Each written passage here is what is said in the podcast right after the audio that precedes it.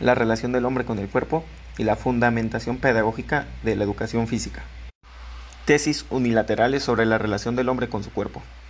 Cuando se piensa comúnmente en los fundamentos a la hora de formular alguna teoría, se deben presentar argumentos médicos, coloquialmente creyendo esto. Sin embargo, dentro de la existencia humana no se reduce exclusivamente a su ser físico corporal. ¿Qué queremos decir con esto?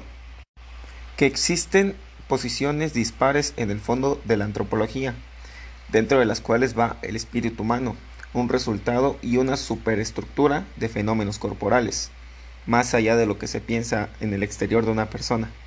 Todo lo que el cuerpo necesita se encuentra dentro de sí misma, en el alma, el espíritu, más allá del cuerpo o de lo que nuestra percepción puede llegar a entender. Dentro de la educación física no es un campo desconocido, pues se maneja comúnmente con el cuerpo, pero tenemos que conocerlo, tenemos que estudiarlo y tenemos que entender cómo es que se conocía anteriormente o cómo se pretendía que se trabajara. La opuesta de la tesis descrita es la que piensa que el ser humano reside fundamentalmente en su espiritualidad.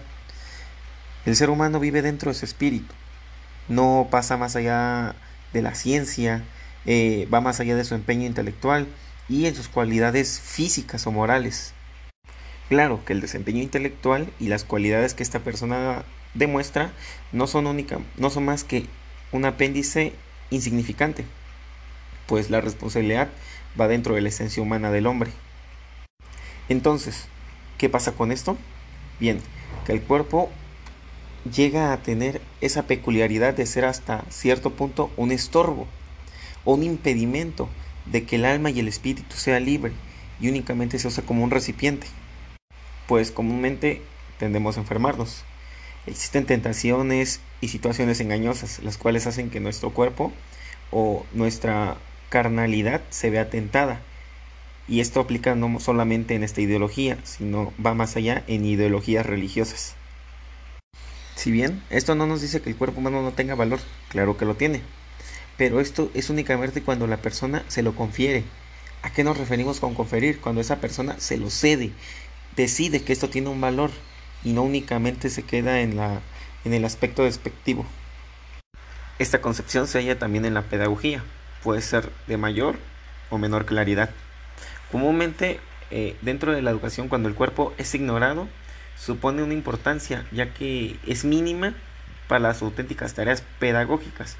Un ejemplo de esto es cuando las cuestiones referentes a lo sexual se pasan por alto y se deja al joven en toda la de su sexo, negándosela por una falsa imagen del hombre. Esto hace referencia al valor que no se le da al cuerpo o que se le puede dar en un ambiente pedagógico no en el ambiente que se debe. Lo anterior mencionado va a la exageración de lo corporal, lo cual se compone a una segunda hipertrofia de lo espiritual.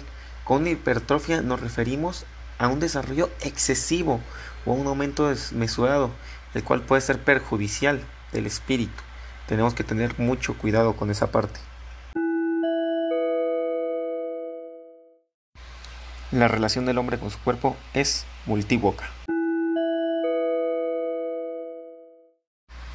Al decir multívoca, nos referimos a la posibilidad de que un texto o algún trabajo intelectual sea elaborado a partir de contribuciones de varios agentes, Partiendo de eso, nos damos cuenta que la autenticacia de la, de la educación física es la siguiente.